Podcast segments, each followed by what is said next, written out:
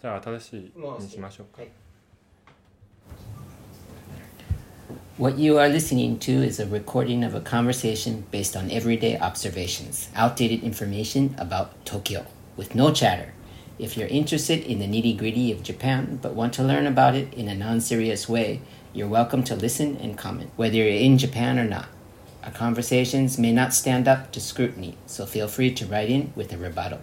Our email is tokyodametime at gmail.com. Okay, thanks. gmail.com。Okay, thanks。今天参与对话的主要人物有罗二、周三。And please introduce yourself. Ah, my name is Lucas from Papersky Magazine. 那么我们今天的对话就是和这位 Lucas 一起参加的。对，我们要说一下嘛，因为这是我们史上第一次迎来一个外籍嘉宾。其实我以前就是有外籍嘉宾来过，但是可能就是，我们今天是双语播客，对我们现在已经成了一个比较高大上的播客了。我觉得大家听了一个开头之后，应该都会觉得，嗯，不想听下去了。不是，OK，嗯，然后我们可以跟大家说一下我们是怎么录的，就就是 我们现在非常奇怪的状况是，Lucas 坐在我们对面，然后我们俩说着中文，对然后如果我们要问他的时候，我们就用日文再问回他，然后他用英文再答出来。嗯，就我们是一个非常的国际化的 international 的。所以我们现在现在介绍一下 Lucas 到底是谁吧。嗯，谁来介绍？让 Lucas 自己介绍。让他让 Lucas。In English. Yeah, yeah, yeah. Who are you? What are you doing in Tokyo? Like very brief. Okay. Yeah. So. my name is Lucas, and I've been in Tokyo for almost 30 years now. Yeah. And um, I make a magazine called Papersky and it's about Japan, but also about the world, and it's about travel and different lifestyles and different cultures. And I'm living in Shibuya mm-hmm. and also in Shizuoka, so I split my time going back and forth. Okay. Uh, 呃，所以呢，Lucas 刚才也自我介绍了一下，就是他是来了日本很多很多年了。嗯，对的。然后有一个杂志叫 Papersky，我们之前聊过 Papersky。聊过吗？我怎么不记得？在东京书展那期。哦，那一期就是说他们做了很有意思的东西。就我最先开始知道 Paper Sky 这个杂志是，也是朋友推荐吧。就是有一个朋友，他可能有收集很多这种旅行相关的这样的一些杂志，然后他就说到日本有这样的一本在地的，但是不是 Popeye 那种杂志社出的杂志，然后他又以非常当地人非常细腻的视角，然后帮助你去拆解这样的一个东京这样的一个旅行地，还有别的地方。OK，对啊，所以当时印象还挺深刻，因为我觉得他做的内容挺有意思的。然后有机会见到了，就是做这个杂志的主编，对，对，你是怎么认识的？就是机缘巧合，然后对，然后就是正好认识一个做旅行的朋友，OK，然后他说他他也经过一些机缘巧合，然后认识了 Lucas，然后呢，后来就说大家可以见一面聊一聊。嗯，就我发现他是一个非常有生命力的一个人，我觉得他非常有意思。这个人，我觉得最让我觉得不可思议就是他是一个在日本的美国人嘛，就是、而且做一本纯日本杂志，而这个杂志的基本的面向就是一个日本人的这个群体。对对对， Is it like the audience are all Japanese? or- Mm, mm, yeah, good question. So, because it's a podcast, so people can't see the magazine, right? So the most of the people, the magazine's in Japanese, so most of the readers are obviously Japanese, but um, the photographs and the design and the graphics also are appealing to an international audience. So we have a lot of uh, people who look at the look at the photos and the design as well. So I would say on our website we have uh, English and we have Chinese and we have Japanese. So our website is uh, you can read the stories in different languages, but the magazine is uh, mostly Japanese readers. So when did you start it? The magazine itself. So Papersky I started about 20 years ago. Over 20 years now.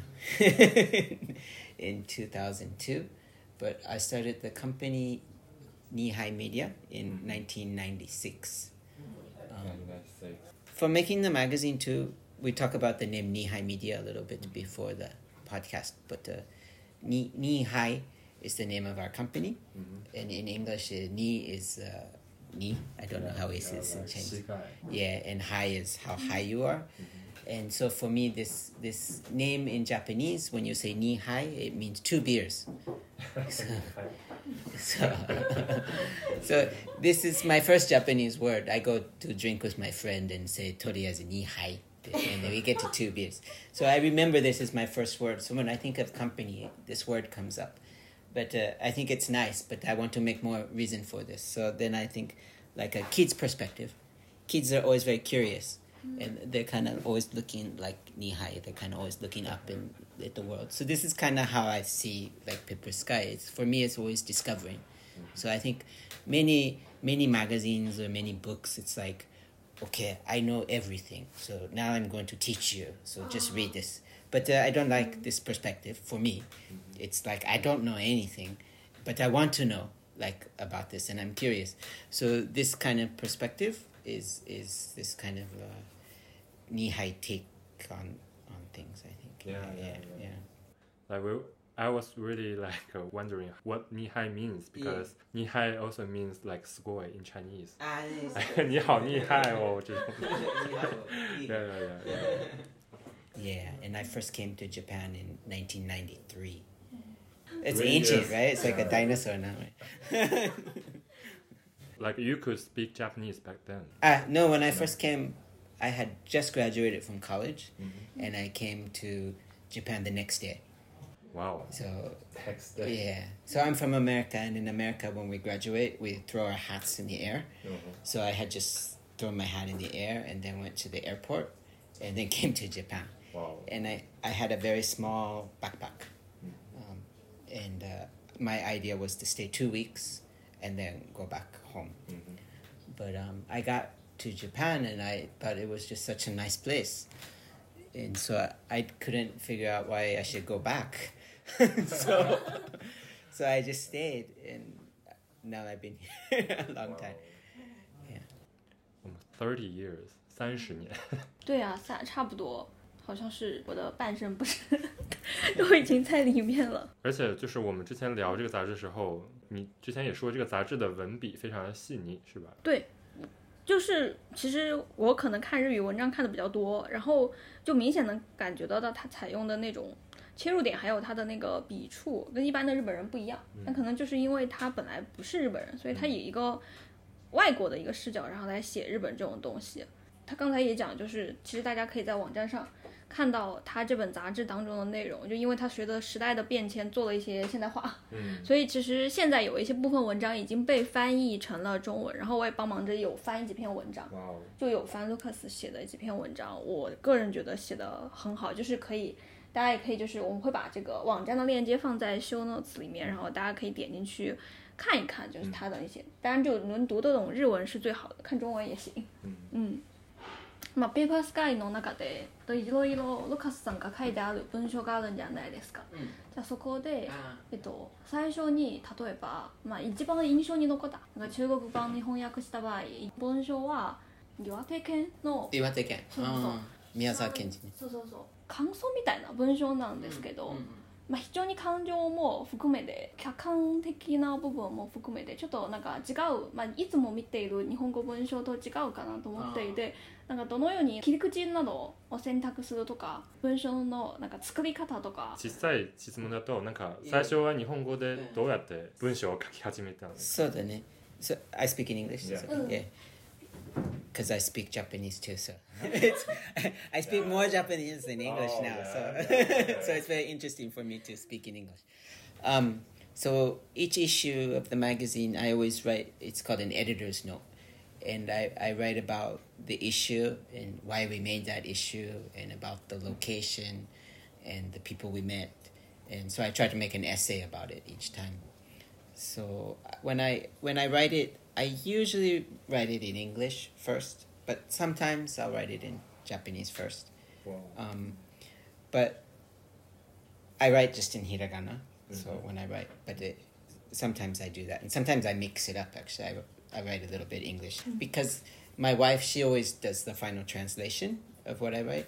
So I I can kind of imagine as I write it like what it's going to be like when it becomes real Japanese. So in that way, I think it's kind of an interesting mm, process because usually when you're writing, you're just thinking in the language you're writing, but uh, I'm thinking about what this is going to sound like when it's in a different language, but also obviously thinking about what it sounds like when I'm writing in English. So I've never thought about it before, but because you just asked this question, uh, uh, it's interesting. Mm. You are writing it not a, in a Japanese style. Yeah, not so much in a Japanese style, Yeah, yeah, yeah. and not so much in the English style probably either Yes, though, yeah. because I'm kind of like even when I lived in America, I was kind of like strange. why In- do you say that? but now in Japan too, I think also it's like kind of strange. Mhm.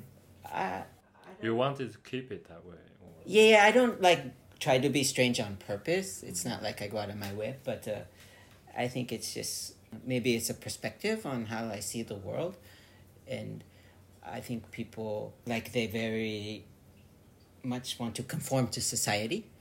So, and society sets certain rules, and you kind of have to live in those rules, or you're looked upon like as somebody who's different. Or for me, it's always I think maybe I think and act more with my heart. So maybe when I first came to Japan, that was something that was very interesting about Japan, because maybe I felt people here too uh, had have more of that feeling that they're living living more of their life from their heart. Mhm. Um, whereas in a, maybe I didn't feel that as much in America, so that might be a reason like why I've been here for so long as well. 文章から感じられましたなんか最初にさ宮沢宮沢賢治。宮沢賢治さんのなんか文章の中で宇宙っていう話が出て Ah, I don't know. So it's interesting to keep on going on the question. We we use this map by an artist and a scientist named Buckminster Fuller, Mhm. Yeah, yeah, yeah. and on the new issues we're not using it anymore. But in the past we we had always used this map, mm-hmm. and so he's somebody that I really very much respect, and and I think he's kind of thought is influential for Papersky. But his concept is also we're all kind of riding on the same spaceship, mm-hmm. so we're all living on Earth, no matter where you are, mm-hmm. in the same country, different country. Um, we're all riding on the same spaceship. Is is kind of his philosophy. Yeah, yeah. So I don't. I've never thought of it before, but because you asked the question, it might be the way I write too. Is kind of through this kind of thinking as well. That I'm not so much here or there, but kind of thinking about the whole, the whole kind of planet that we're all on. もう一回そういう感じが出るのは多分東京の最初の文章 Mm. なんかキーに関する話、 So, ne, mm. ちょっと特別な見え方なんだと思うんずっと思っていて、 So that ne. うんうん、 Mm. 就是他在那个文章里是用探索树的方式探索东京。对，我觉得很特别，因为你其实你看多了东京的地图，然后它就会告诉你说，比如说我们要打开 Google Maps，或者是我去一个街区，结果他一上来他说的是东京是一个有很多树的城市，他没有说错。嗯，当然，就我们之前其实也聊过，我们可以去我公园儿， 然后或者是去那种小街道，但他就是他也没有说这些地方，他就说，那你可以去逛这些树，然后他告诉你东京有哪些树，我觉得嗯挺特别。然后我刚才还跟他讲，就是我一开始因为我帮他翻译了一篇嘛，然后那一篇他是写了日本一个很有名的诗人叫宫泽贤治。然后那篇其实我觉得宫泽贤治这么一个有名的人，你谁来说都是，你可以说这个人对我从小影响很深刻，这种很正常。但是卢卡斯他上来就讲的是，他就说这个宫泽贤治的宇宙观，他说宇宙观这一点对他来讲印象很深刻。我当时还没有翻译之前看到这个文章，我就觉得这个人好会好会抓点啊，就是感觉有一种别人没有的敏感。And like we were talking about the the Tokyo guide of the trees. Mm, mm, mm. You pick up the trees to guide you into the streets, mm-hmm. blocks. So like how did you find it? Like Yeah. in the first place? Yeah. So this this issue that you're talking about now is uh, Papersky's Tokyo issue. I think it came out maybe three years ago or so now, and uh, it was it was during the uh, the Olympics were supposed to be in J- Japan, but um, they hap- the Olympics happened, but nobody came. Mm, yeah. But uh, we still we had this idea, if people were going to come to Tokyo, everybody was making guidebooks like this shop is the place to go and this restaurant is the place to eat, Yeah. and you know this is you must see this site. But uh, those aren't the things that make a place special. So we wanted to think about what made Tokyo special for us. And for me, I've been to many different cities all over the world, and I always think that Tokyo is very green, Mm-hmm. and there's lots of trees, and uh, there's lots of um, vegetation and plants, and so I I started thinking about okay, I, I like to go to the mountains and I like to go hiking as well, but I thought okay in a city, if you were going to make a trail, that could be like very interesting, like Yeah. and it also is a way because obviously cities keep on growing and growing and then the green spaces become smaller and smaller. But if the people who are living in the cities like appreciate the green spaces that they have then they'll want to keep them and maybe even expand them so i thought from a perspective of people living in the city as well as people coming to the city it's a very unique kind of viewpoint Yeah, so I thought, okay, I tried to make a trail that goes through Tokyo. So we made a 60 kilometer Mhm. trail. And most of the trail, you're covered in trees most of the time. So you're going on lots of back streets and you're going through parks. And, and our idea was to visit some of our favorite trees along the route. yeah. We call the trail Tokyo Tree Trek, so TTT for, Oh, for okay. short. Oh. Yeah, it's interesting because if you if you walk like in the nature, you usually see the same trees, Mhm. maybe two or three different types, but Yeah. they don't change so much. But if you walk in the city, you can see many different types of trees, huge variation because the people who are building the different parks or different streets, they want to show different feelings or show the different trees. So it's very interesting that you can see like this huge variation Mhm. of trees in the city. But for me, like after thinking about it as well, it's also very interesting because cities as well, people coming from all over Yeah. and living together. Also, the city itself is very lots of variation. So to have all the trees kind of coming in like this too, I, it, I thought was very interesting Okay. as well. Mm. We divided it into six different sections, kind of putting this Japanese culture into the trail as well. It's been three years, but I've probably walked the course about 20 times now, and I go different seasons and Mhm. different times. And it's like, it's very interesting because it's like you're going to meet friends after a while with the trees. You're like, "Ah, Yeah, hey, yeah. how you doing? Like, last time you're a little different or different color. Or, and it, this this too is very nice, like a visitor or somebody living in the city experience. Mhm. Uh, I don't know if you guys are familiar, but uh, in the old days before cars, they had the Kyu Tokaido that Mhm. went from uh, Nihonbashi to Kyoto, and they call it the first kind of major highway Mhm. in, in Japan. So people would go back and forth. And there was an artist named Hiroshige, and he made he made drawings of each of the stages. Yeah, yeah. And I, I, I think it was 53 or 54 or something like this stages, and he has a picture for each one. So we made six different stages, Mhm. and we have kind of an icon photo. This is the on the wall. It says Tokyo Tree Trek, but this is Oh. kind of one of the illustrations. So we had an artist do that. So my idea was to make the trail, but to, to make the trail kind of like in a Japanese trail style. Mhm, mhm. So we we did stuff like that, and then we have one section. I think it's section five, that you can you can choose if you want. You can walk it, but you can also choose to take a boat. 他刚才说的其实就是旧东海道，就东海道是以嗯知道前东京到京都的那条路嘛。嗯然后它是有点模仿那个在路上走的感觉，就是有歌歌川广重画的那个嗯路上的不同的东京的景色，嗯 所以他在那个树的这个 trail 里边，他也选了六十个不同的景色，嗯，然后你可以照相。所以，所以我就觉得，就是他一方面他很就关注于自然，一方面他又很关注于就是日本的历史。嗯，对。We we actually have an issue also about the Kyu Tokaido, yeah, yeah, yeah. where I walked from Nihonbashi to Kyoto. Wow, It's uh, 510 kilometers. wow. How long does it take? It took 13 days. so about uh, 38 uh, kilometers per day. But this was the pace that people during the Edo times, Mhm. they, they would walk the trail. So for me, I wanted to walk at the same pace Yeah, yeah, that yeah. they walked it. Yeah, it it's very kind of fast. It's, yeah. it's quite a oh, it's quite hard to follow. yeah, yeah, it's right? quite a quick pace, 38 Yeah, kilometers a day. 对，就是作为一个旅游杂志来说，就是一般日本的旅游杂志切入点可能就是，嗯比如说教你怎么吃喝玩乐呀。但是如果稍微偏，它的杂志比较偏户外一点嘛，嗯但是它的切入点就比较文学、比较哲学，嗯或者说很多很历史的这种文章，说这个地方，比如说东海道是原来一个地方的人可能吃不到鱼，然后他们就从海边儿怎么去运鱼，然后形成这条路之类的。所以我觉得就是它的切入点非常的有趣。我觉得就是很个人的旅行的一个视角，然后他把它做成了一个长期的杂志，这一点实在是太惊人了，实在是。东海道这条线其实就沿着那个小田园那边下去，对，然后会经过小田园市，因为我之前一直在看山本博斯的东西嘛，山本博斯也很喜欢那条线，嗯，所以可能就是，但我今天听他讲，我才意识到这件事情，因为山本博斯说他很喜欢这条线，就因为他小时候就一直走这条线，因为这条线景色很美，对，所以可能就像他刚才说的一样，他说古代的日本人他们也会穿旧东海道这条线，可能上东京，所以他看起来是在赴一个江户时代的古，但可能就还很真的是。我们虽然说它是一个个人的视角，但是它真的太贴近当地人了，我觉得他选的有一点。Yeah, that makes me like wondering like is it more about city or more about nature? Yeah, so the concept is culture and nature. Mm-hmm.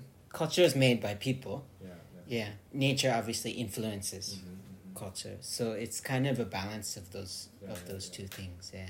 它的杂志一般不是一个城市，比如说，嗯，它就会有九州，对，九州是一个是一个非常大的地理概念，对，然后比如说，它静冈，静冈是一个城市，但是静冈也是一个是一县，个县。对。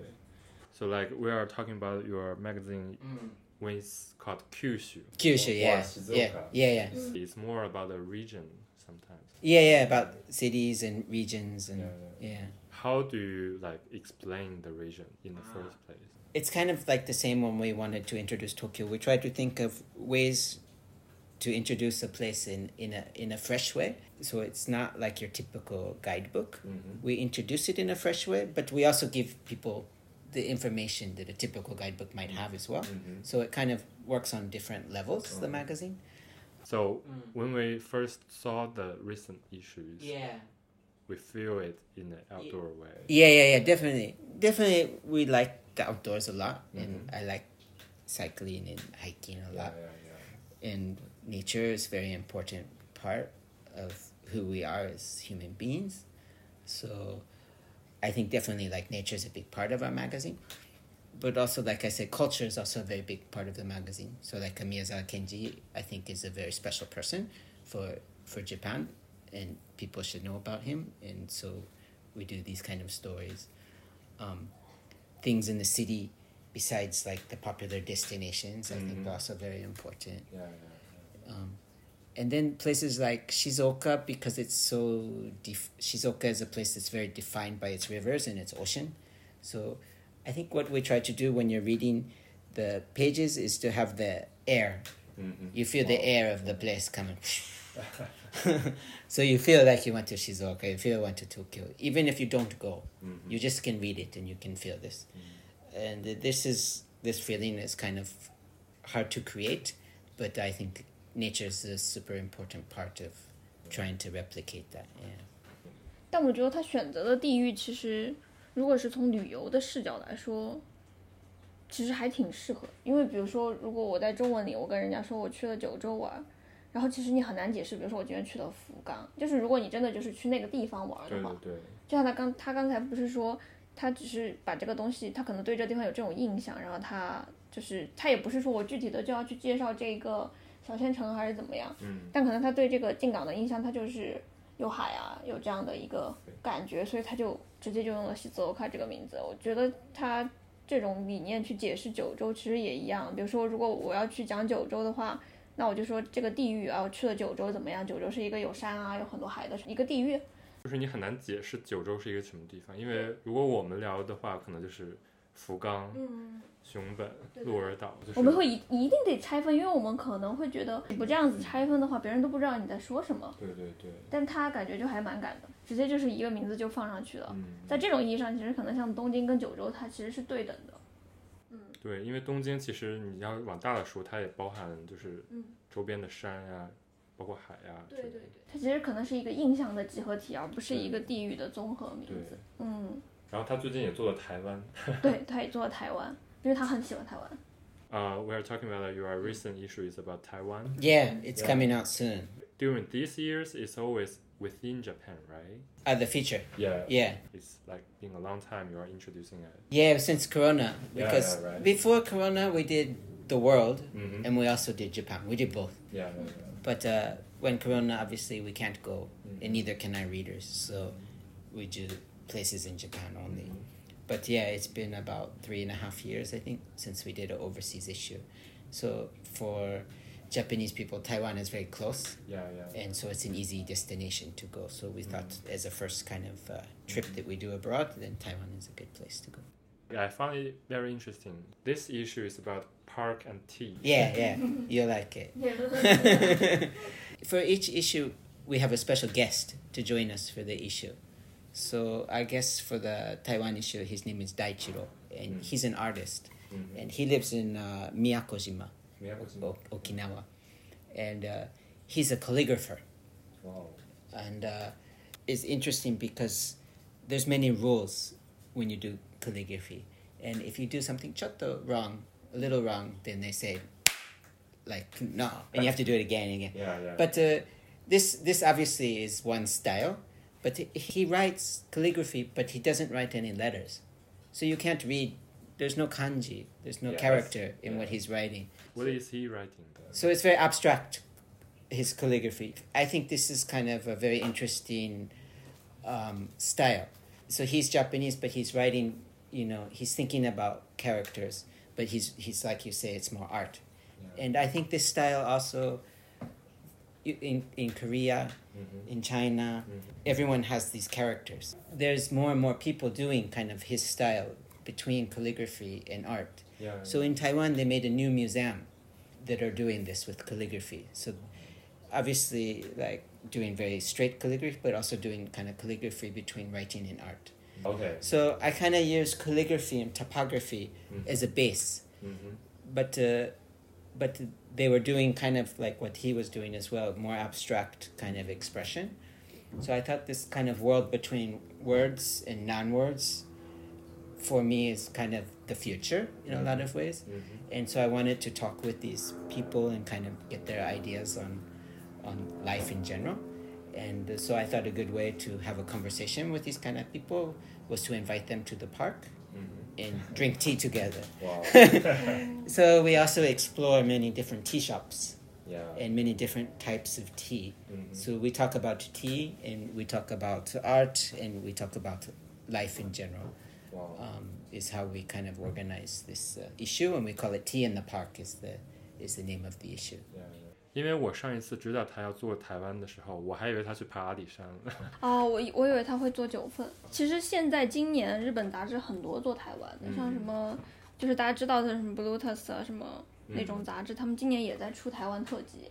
然后之前我还在吐槽说，怎么大家突然一下子都在，但你会看到他们的视角不会选择这种茶呀的视角。然后我刚才翻了一下，它这个公园真的好有趣啊！えっと今年他のなんか雑誌社もなんか 台湾をテーマとして雑誌をどんどん出したことがあるんじゃないですか。そことなんか視点なんか見え方全然違う。ね、super different だね。まあ他の多分旅行だし本当に旅行だしな感じで、うん、So it's again, it's like with Pepper Sky. I think there's lots of layers. So obviously there's the travel aspect, but uh, yeah, we always we always include a quote for each issue. So every issue has a has a quote from somebody, in uh, somebody famous that we that we start off the issue. So yeah, that's the page you're looking at. 就他这本杂志的第一页，呃就是他写着就是慢慢喝你的茶，大概是这个意思。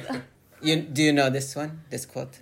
Yeah, he's kind. he's a philosopher, but uh, yeah, I think our magazine, besides travel, there's also like this kind of feeling of uh, philosophy maybe Yeah, yeah, involved in it as well. But we're not trying to say like this is the way. It's not right or wrong. But we want people to read the magazine and feel good. Yeah, Yeah, and uh, if people feel good and inspired, then I think the energy becomes very positive. And uh, this this is kind of what we want to do through the magazine. So uh, I don't know any other magazine like this. So it's kind of unique too Yeah, in that it's way. I think. Yeah, yeah.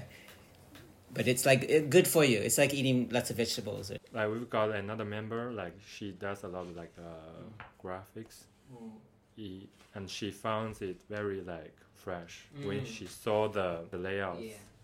Magazines in Japan, they always trying to like make it fun or something. Yeah, yeah, yeah. They try really hard to do Yeah, something. yeah, yeah. Not yeah. We, we try really hard to make it simple. it's, it's it's very hard to to make things simple. There, there was the concept that you are making a magazine within the flight. Chijo de Yomu Kinaishi Yeah, is yeah, a yeah. Japanese catch copy, and it yeah. means uh, an in-flight magazine. Yeah, right. Yeah, on the ground. Yeah, yeah, yeah. So uh, when you fly on airplanes, a lot of time they have uh, magazines, Mm-hmm. and uh, they talk about different places in the world. But these magazines are usually only in the airplane. Yes. So when I first started making Papersky, I thought to these magazines they they're kind of dreamy and they take you to these different places. Yeah. So wouldn't it be nice if we could just read them when we're not traveling as Mhm. well? So this was kind of a, a catch copy that we that we used in the beginning. Yeah. So we're going to have an exhibition. Of this. Yeah. For for the artists that are involved in this magazine, as well as his artwork that he made when he was Uh-huh. in Taiwan, from July first to July seventeenth. In the And Wander Gallery. No, at uh, Miyakojima. It, Oh, it- it's, Miyakojima, it's okay. called Pari. P A L I.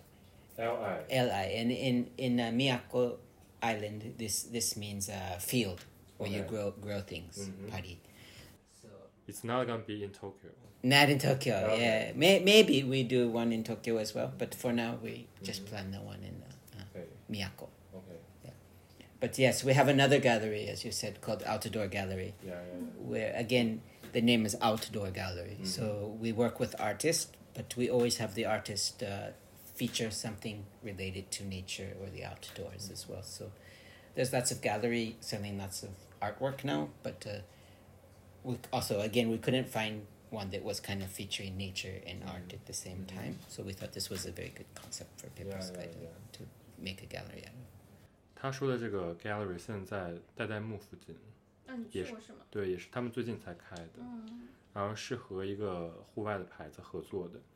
Are you working with the brand? And Wander, yeah, And Wander. Yeah. And so th these two also are the And Wander designers. Yeah, yeah, yeah. So we walked the Tree Trek, mm -hmm. Tokyo Tree Trek together with them as well. Yeah, so they are quite famous now. Right? Yeah, yeah, they're they're doing very well. Mm -hmm. Yeah, I think their their clothes are Again, it's like you can use them in nature, but you can also they're very good for daily use Yeah, as well. yeah. Yeah. 他们是和这个牌子合作，然后这个牌子现在也非常的有名，就是在很多国外的网站都有卖。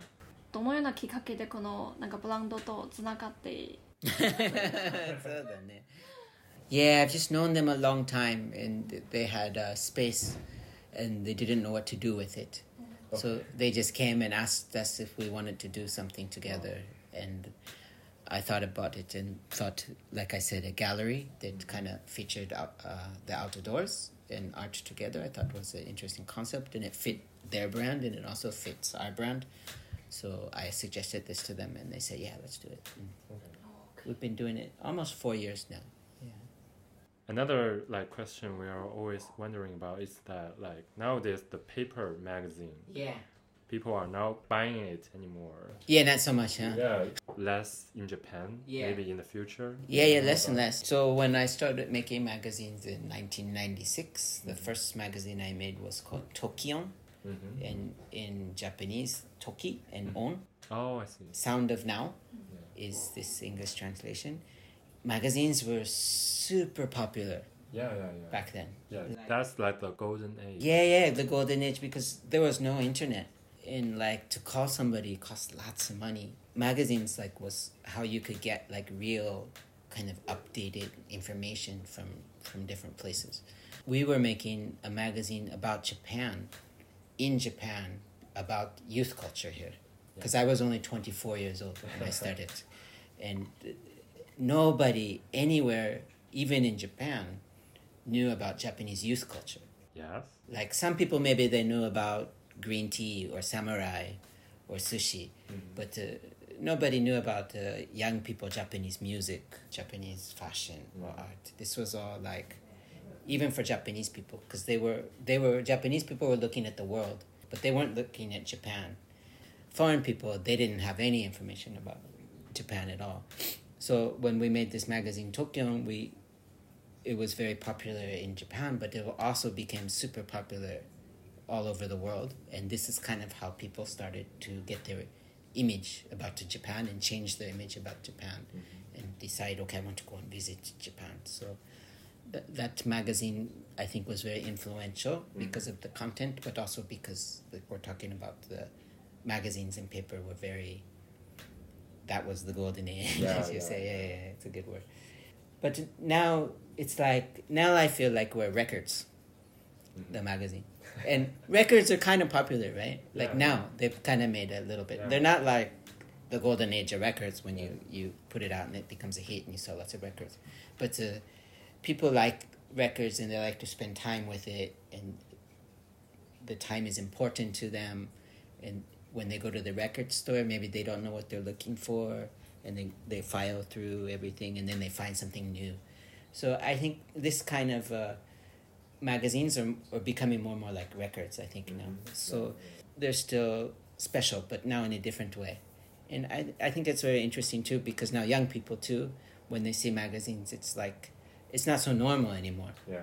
so for them too just to feel it like the paper and and and the- the way you you go through and look at a magazine it's much different than when you're looking at a screen or something on a Yeah. computer. And i think your ability to kind of uh, take that in it's kind of like walking or taking an airplane like if you're walking you can take in lots of information and you can process that and you have the time and i feel like magazines can do that where whereas if you're just looking at your your instagram or your computer all day it's like you're getting lots and lots of you're you're flying fast but pretty much nothing is like there maybe takeoff and landing Yeah. but that's about it 即便在日本也 没有那么多像以前那样卖很多杂志了，嗯所以但是很多人还是在像买黑胶唱片一样买杂志，是吧？嗯但是我确实也是这么觉得的，就是因为如果你看了很多手机，或者说看了很多那种社交媒体，你可能得到信息可能真的不如花时间看点杂志得到的，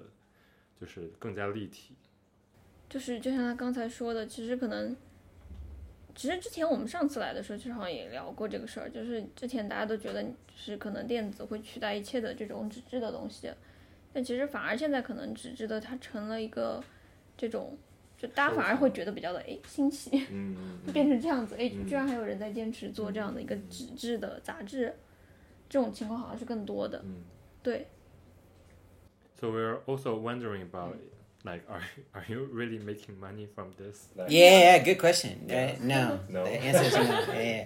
I don't, I don't know anybody in the publishing business who who makes money. Yeah. I don't know anybody. Maybe there might be one or two people out there, but I, it's more like it's got to come from your heart, and and you've got to like it. Otherwise, you can't do it.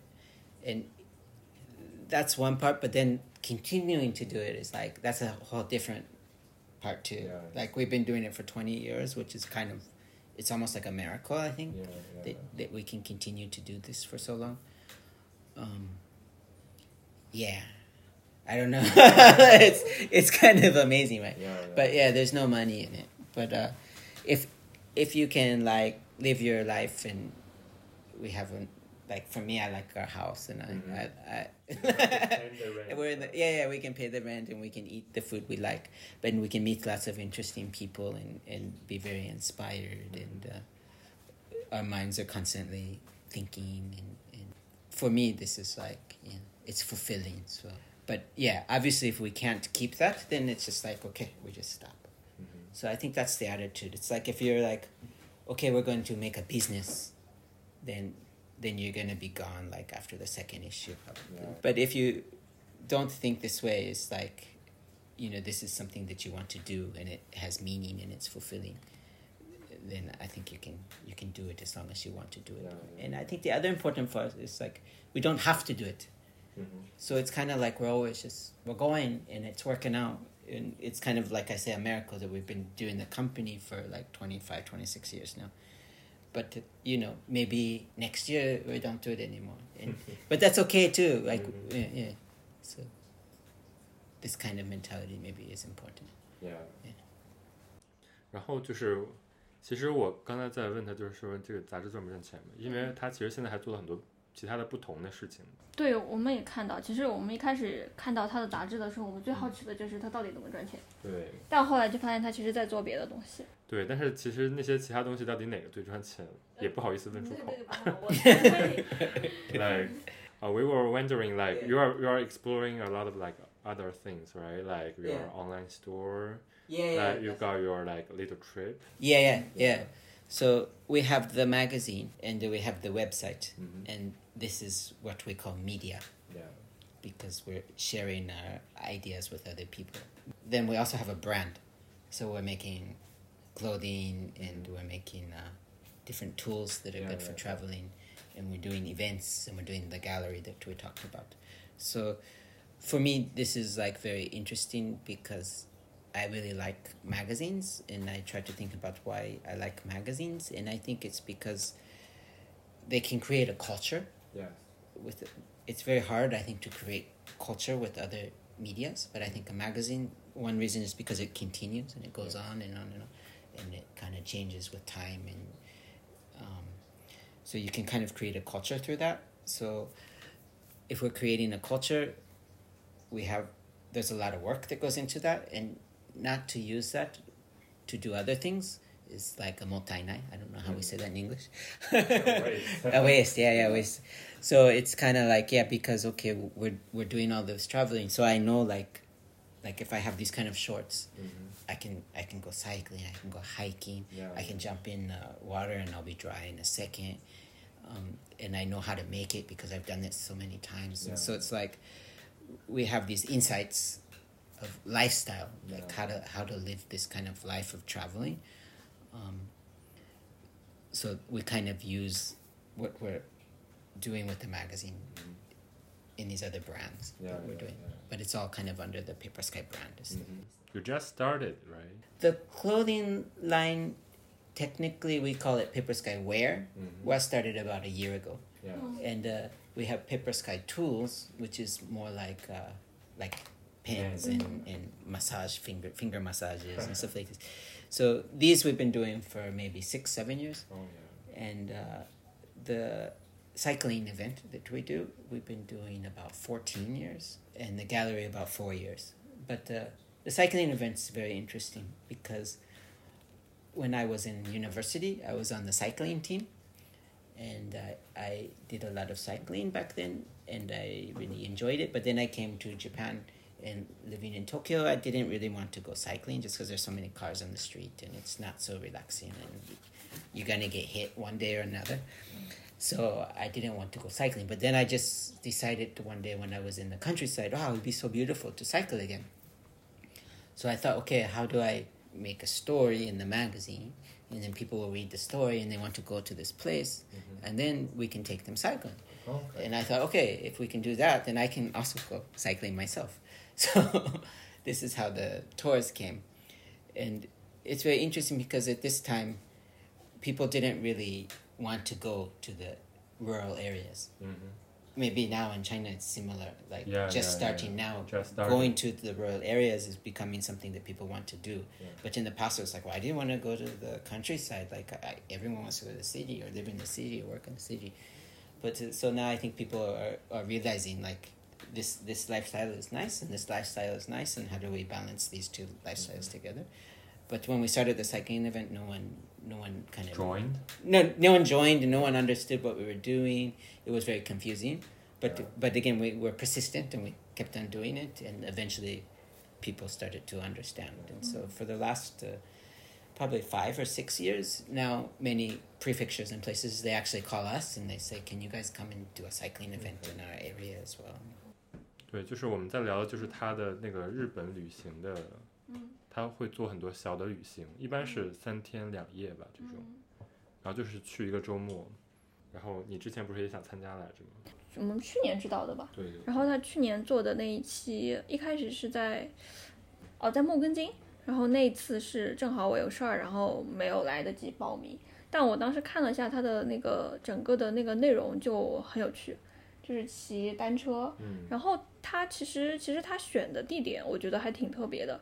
因为如果讲到这种日本的旅游的话，你可能可以就是说啊，这个地方有什么景点，然后我们大家就是组团去那个景点转一圈儿。但他可能选择的方式是，一些当地比较有趣的地点，而不一定是一个景点。比如我记得他去年做木根津那个旅行的时候，他当时有一个就是介绍我跟卢卡斯认识的那个朋友，他也去了嘛。然后他就说，在那个那个旅行当中，他们去了当地的一个类似露营地的一个地方。然后那天虽然下雨了，但就大家一起骑着自行车，然后过去那个露营地，然后升起篝火，还烤 barbecue 啊那种，然后就就是非常的在地，真的是太在地的那种旅行了。然后他今年也做了一次，我看他们是去熊本，然后他当时也邀请我们去，然后我们没去成嘛。嗯。对，然后那一次就是也是带那个自行车，就是你到场之后会有自行车啊之类的可以骑。对，然后晚上一般是住在露营地里边。对对对。然后大家一起做饭什么的。嗯。然后去的好像都是一些他在杂志里会讲到一些有比较有历史的地方，然后他可能之前做的方法就是在杂志里先写下那些故事，嗯，然后让吸引大家去。然后他说跟他说的是，就是其实这些地方在以前在日本，就是跟现在在中国一样，就是大家没有那么想去的地方，就是因为是农村嘛，对，很少有人去理解他怎么去农村里玩，嗯，就去这种乡村的地区玩。但是现在可能慢慢做起来了之后，可能很多地方政府就会邀请他去帮他们做一个这样的，帮我探索一下这种骑车路线啊什么的。就是他可以跟地方政府合作上，我觉得也是一个特别神奇的发展。对对对。Is that like a more like a business, or it's more like the place you wanted to explore in the first place? Uh, when we started, obviously the places we want to go, we we choose to go because no one's saying come and no one's giving us any budget for it.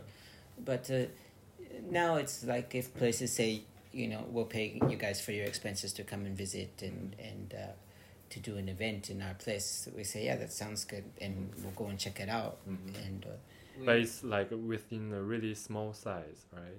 The tour.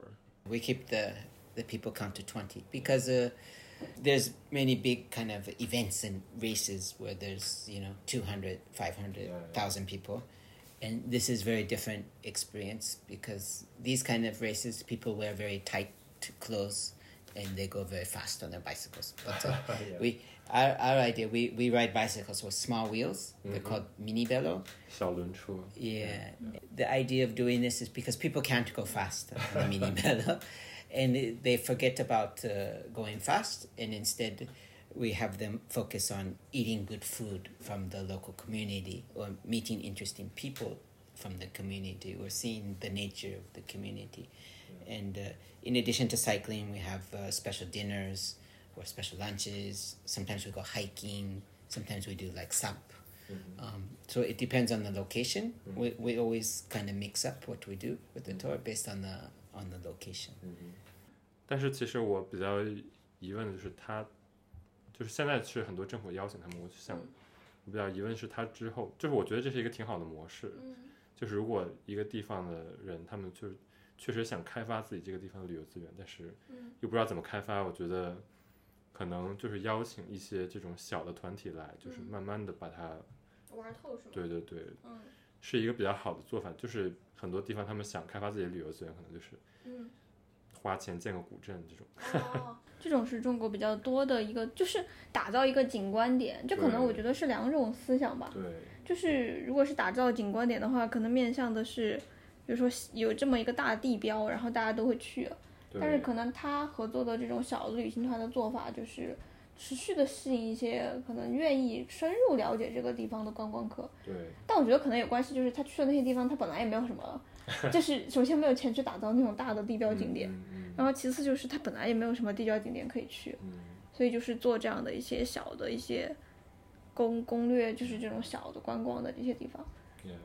那我还想蛮蛮想问一下他，就是他选择这些，比如说旅行当中的停留点，你总得有个路线吧？比如说我今天从 A 到 B，从 B 到 C 这样子，那整个的这个路线点他们是怎么怎么去决定的？まあ、なんと観光地の開発のやり方としては、うん、例えばなんか今はみんな、まあ、この場所は知らないな感じで、うん、多分政府の方から一応なんかお金を出して大きな なんか観光スポットみたいなものを建てて、それ以外にも、まあ、例えばこちらのなんか石とか観光スポットのような,、なんかストーリーとか、そういうなんか宣伝プロモーションのも,、ものをやっててなんか、でも先ほど話した、えっと、日本の地方のなんか政府は多分違うやり方このかん小さいななんか旅のを作るの漢字は大体今中国でなんか違って言いますね。そうだね。そう。なんかしかもまあ面白いのところと思っているのは、まあ、例えばなんか一度えっと2日間になんかみんな一緒に旅を出すじゃないですか。じゃあそこでルートはどのように決めていますか？ねあとはなんか例えば途中の休憩場所みたいな。そうだね。あここでみんな集まってバーベキューするみたいな。そうだね。どのように決まりますか？The, the first part of your question or observation about uh, building the very famous kind of tourism spot, mm-hmm. I think is same. Mm-hmm. It's same in America. It's same in Japan. Mm-hmm. Like everybody kind of has this phase, but I think people after they finish this phase, they understand. Ah, this is kind of that's not why we travel to this place is to see the big tower or the or the big concrete thing. Yeah. the hotel. It's it's not the reason. The the reason that we travel is to kind of discover things we didn't know about and to feel the nature of this place or the or the culture of this place. So but I, I think unless you make the big tower or the big hotel and you understand there's nothing there you don't you don't you can't get to the next stage almost so it's kind of like you have to go through this phase to understand it but uh, in japan it's the same but, but like i say now like you say people understand that what's special about the place is, is is the culture and the nature of the place and this is always something that we've focused on in Papersky from the start so i think we're very good at at going to a place because it's also hard to figure this out No. you can't just go to a place and oh I now now I've been here so now I know the culture and the nature. It's very Uh, it's a long normally it's a super long process to to figure out the culture and the nature of a place. So I think one thing that we're good at is is is figuring that out in a very short amount of time mm-hmm. and then being able to translate that to the people who join us for the tours or the people who read our magazines. So, like you said, when we go to visit a place, it's usually five days, and uh, we ride our bicycles a lot, maybe 100 kilometer, 200 kilometer, and uh, we try to find nice route because we don't want to find a route next to cars like so we, we try to find back back roads like you're talking about back alleys, back roads, um, and then while we we do this for about two days, and then the other days we go and meet many people, and we try to figure out what the place is like, and we go on hikes to figure out what the nature is like. So we're like super like immersing ourselves in this in this place in a very short amount of time, and and looking very hard for clues about what makes this place special and who's helping to keep this culture going and and what special kind of natural plants might be in this area or whatever. And then we put all of this together and it's kind of that's how we create the tours. So, we have a if you go onto the Papersky Japan Stories online, we have movies of each tour mm-hmm. that Yeah, we make. yeah. So we always it, it's also important because the tour is only two days. It's like fireworks and then it's over. Mm-hmm. You kind of missed out, and for us that's kind of like zannen. Mm-hmm. So we we want people to. Uh, even if they didn't participate, to be able to go online and see the movie and it, and maybe be inspired to go and visit this place Yeah, through yeah, through the videos. And, 我比较感兴趣就是他在其中里边，就是最近的一期就是做的烧金嘛，牙牙医子，对对就是这个地方，他好像自己现在也住在那边，对他上次热烈的展示了他面向大海的工作室，哦，所以就是那一期也是他在那个地方骑自行车嘛，对然后那个地方还有一个饺子馆叫 Happy Slappy， yeah, happy Slappy, you know. It's called like um, a sound effect in our podcast from the first episode. Ah. yeah, I. So like um, we were really ex- surprised Excited. that to see there's a gyoza shop bicycle and gyoza. called Happy Slap Happy because we always a lot of people ask us Mm. what does it mean, Yeah. but like we never be able to answer Explain. that. the place you chose, like Uh. of Yaizu, Yeah, yeah. Yeah.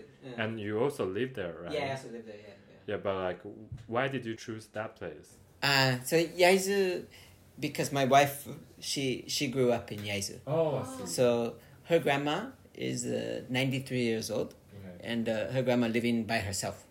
So we thought uh, Yaizu is not so far from Tokyo, only one and a half hours.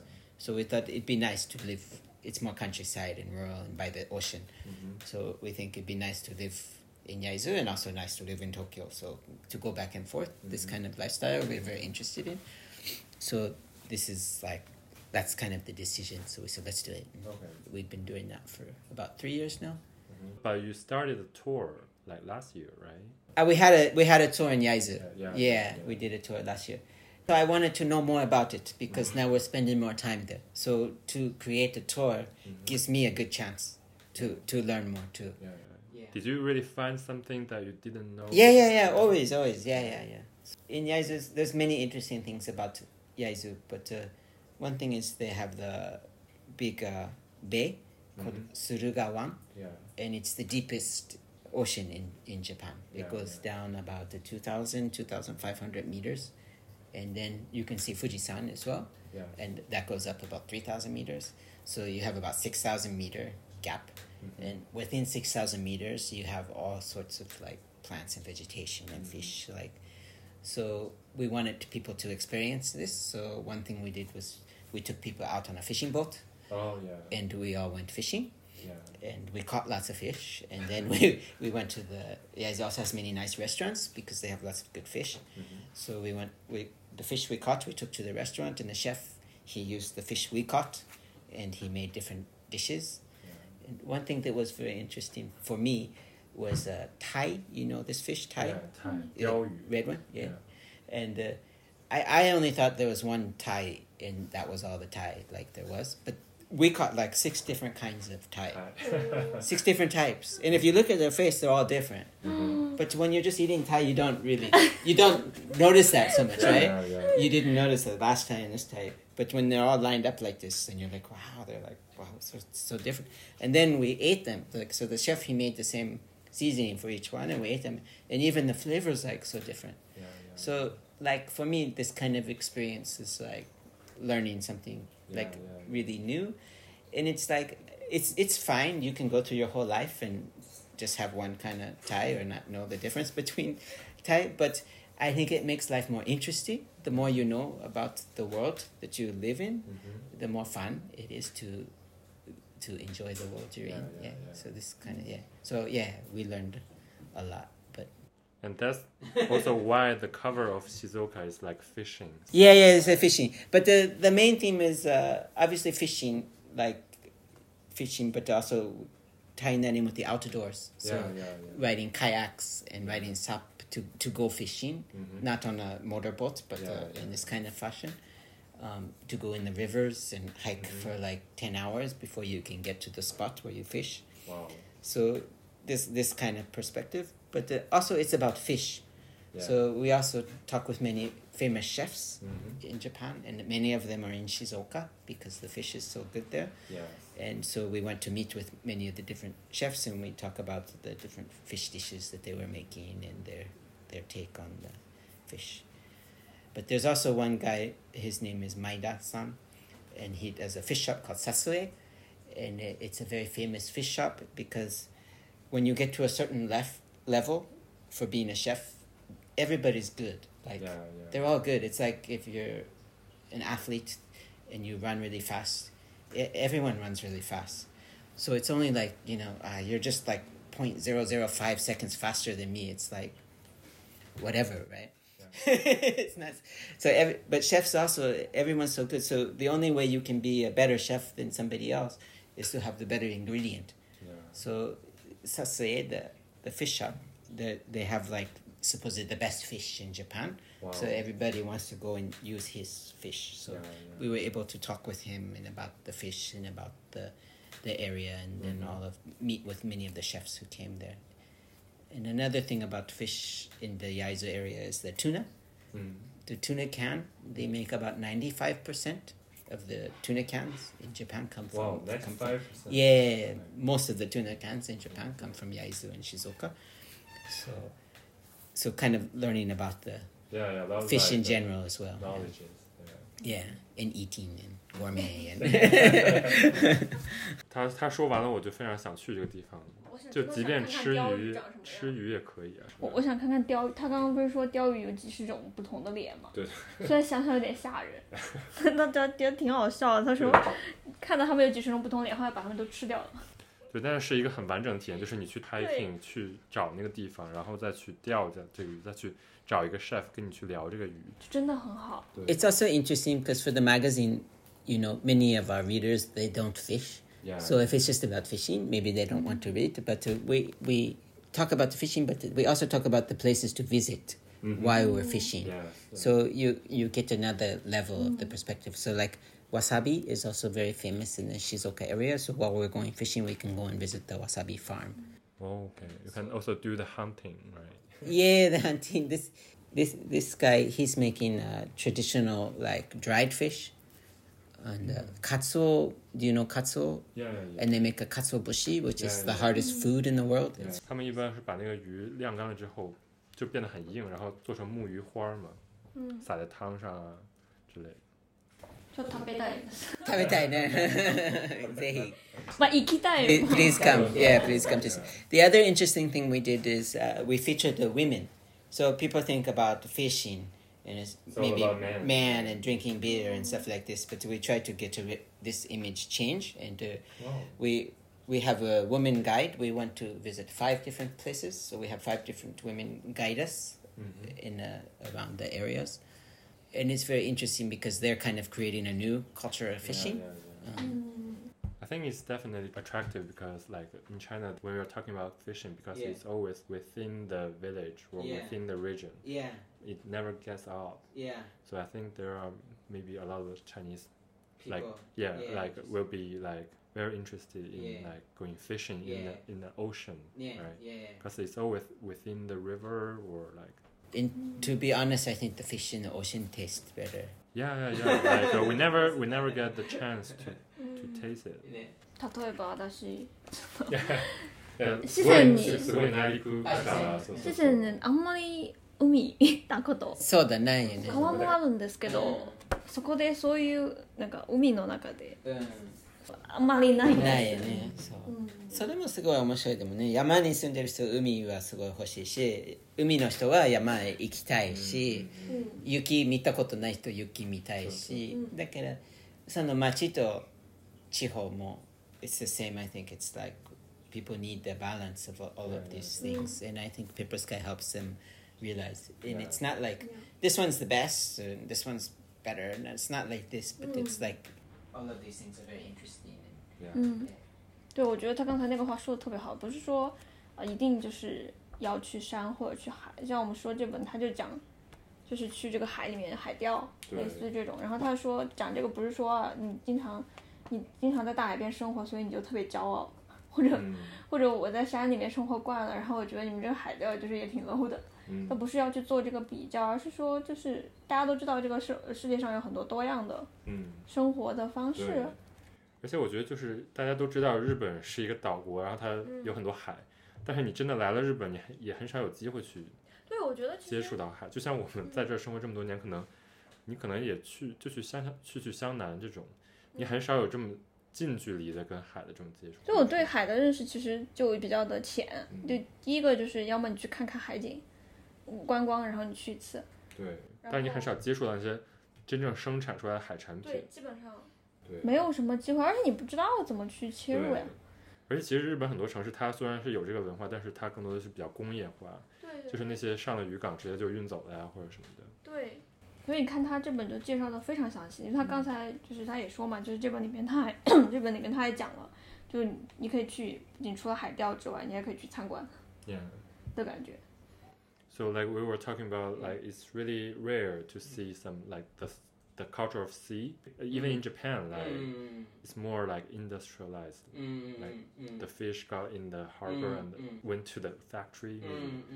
But like uh, maybe in Shizuoka, there's the culture like within the small harbor. Yeah, yeah. It's a big bay, so it's Yeah, like yeah. a lot of people are living on the bay and a lot of people are fishing, and you can, Yeah, s yeah, if you're just standing on the beach, you can see all the fishing boats. Yeah, and it's yeah, very, yeah. yeah, it's very close. 我们可以聊一下他最新的这个 小旅行，就是七月还是八月是吧？Could you please like introduce your like newest trip? Yeah, in Yamanashi, right? Ah, the one coming up, our Yeah, tour, yeah, our yeah. tour de Nippon, eh? Yeah, yeah. will be on uh, July 8th and 9th in an area of Yamanashi called Hokuto. Yeah, yeah, yeah. So, and Yamanashi is very mountain. Yeah, it's in the west side of Tokyo. Yeah, so one one day we'll ride bicycles, and the next day we'll hike a mountain Mhm. and also ride bicycles. Cool. so we do both. Mhm. But uh, it's kind of like uh, Shizuoka. It's only an hour and a half from Tokyo. Yeah. and Yamanashi kind of the same. So now after Corona, a lot of people they want to live in country and they also want to live in the city. Mhm. So it's it's one of these places. It's very easy to go back and forth. Yeah. So there's many new people coming into the Oh, Yamanashi. moving there. Yeah, yeah, moving there and well, going back and forth Yeah, between yeah, the two. A lot of like new shops opening there. Yeah, a lot of new shops. Yeah, and there's a lot of uh, very good farm and Mhm. farmers there. So, which means you also get a lot of good restaurants. Yeah. So, whereas in Shizuoka you have a lot of fishermen. Mhm.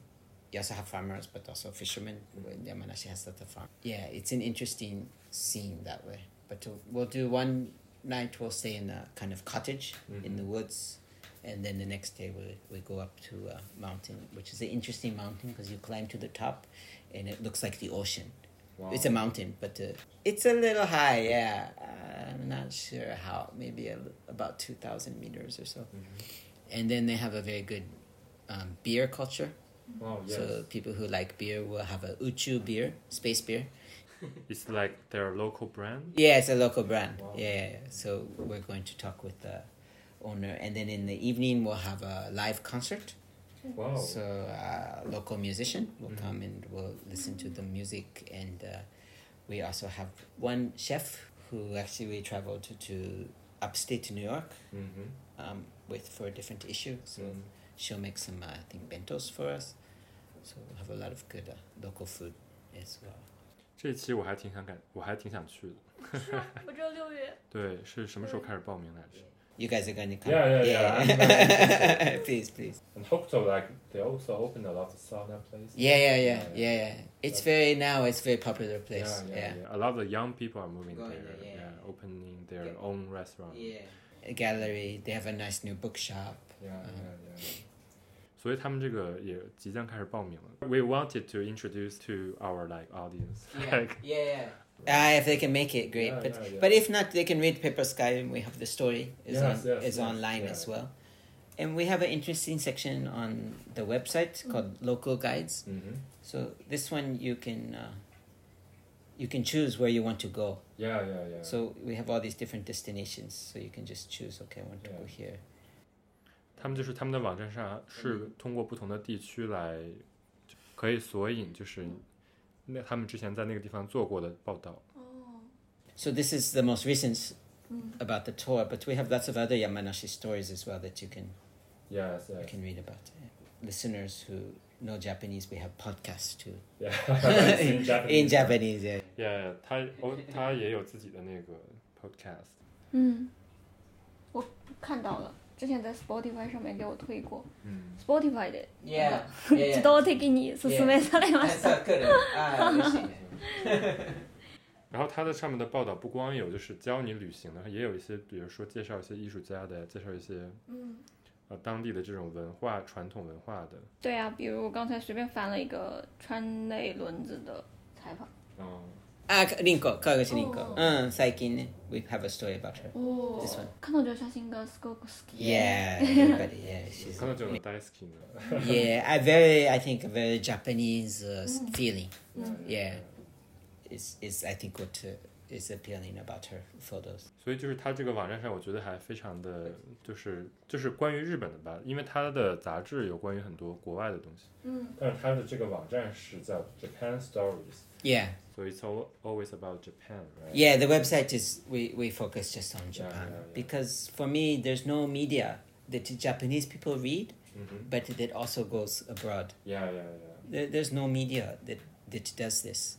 Yeah. and uh, so I wanted to make a media that that uh, Japanese people are like, yeah, we like this media, Mhm. but at the same time, foreigners can Yeah, also yeah, enjoy yeah. this media. And now it has Chinese version, right? Yeah, we started about uh, half a year ago. Yeah, yeah. So we're gradually putting up stories. We put up one every 10 days now. So. 所以就是他们的中文文章也越来越多，所以对在这个时间点，然后我们来跟 Lucas 来做一次这个对话。我觉得就是可能，如果大家真的对日本的这种地方文化，或者说地方旅行感兴趣的话，看他的网站是一个非常好的一个方式去了解。对，我觉得我刚才在才在这上面翻到了重森三菱的后代的采访，嗯就是很刁钻的，我觉得他选的选的人品味都很好。嗯 Yeah, so on the on the Japan stories, like the Shigemori story and the Rinko story, they're not in the magazine. It's, Yeah, it's yeah. just Oh, online, wow. those stories. So we have, this is a good thing, I think. about. So it's not like uh, very connected to the magazine. Some stories from the magazine, Mm-hmm. they go online, Mm-hmm. but, uh, But maybe not all the not all of them. Yeah, and yeah. some stories are only online. Yeah, And then online is also interesting because you can do lots of uh, videos. So Yeah, we yeah. make lots of videos as well, I think, which is. Uh, Mm-hmm, mm-hmm. So like uh, we are really excited to introduce to it Mm. in, to our listeners maybe yeah. yeah, yeah, Yeah, they will- definitely. The person who we're working with now, he he really understood the Papersky Yeah, yeah. and this idea of, you know, having cities and local areas and the idea that culture, not Mhm. politics, but uh, culture is way to bring people together Yeah. and the way to share ideas and uh, the way to have more fun living. I think in general. Yeah. So it, it was a it was a good thing that we were able to meet, and then we can kind of open this whole new world of Yeah. uh, Chinese speaking people who are interested in Japan, but up to Yeah. now there was no way to access it, Yeah, yeah. and uh, so they have the access. So it's kind of the same what we did with uh, Tokyo Mhm. a long time ago, when we kind of opened up the world of Japan to to America and to Europe through Yeah, through what at, th- at that time was the golden age of magazines. Mhm. eh? And so all of these people, all of a sudden, a world they didn't know about, they can access. So I think this is very, this is what the nice thing about media is, is that you can do that if, if you have the good content. 我问题一点嘛，我刚刚就是在你们聊的时候随便翻了一下他这个网站上的这种各种 column 的采访，他选的人真的太厉害了。就这个连找直太，他的音乐也很厉害，就是这么多个不同的 column，他总能选中那一个领域当中特别好嗯的。我觉得其实中国的听众他们应该会喜欢的，嗯而且非常的对对，又不是那种哦特别的，就是大家都知道烂大街的那种感觉。对对对然后还有一点就是，我之前听听国内的那个 podcast 嘛，然后他们就讲他们怎么读日本杂志，嗯，就现在不是 AI 技术很发达嘛，哦呀，对，然后他们就是拿那个录音笔打开打开那种杂志，然后就一行一行拿那个录音笔扫，然后就那样子读，然后后来。第二次就是我跟唐一讲了这件事情之后，唐一说你可以拿手机，他推荐我一个软件，那软件就可以是直接翻译，就你直接手机放上去，它就出中文。哇哦。哇，Yeah, so 我们就是这一次的播客大概就聊到这里。嗯，所以我们也非常谢谢今天 Lux 来参加我们的这个呃 podcast。Yeah, thank you. Uh, thank you guys for coming.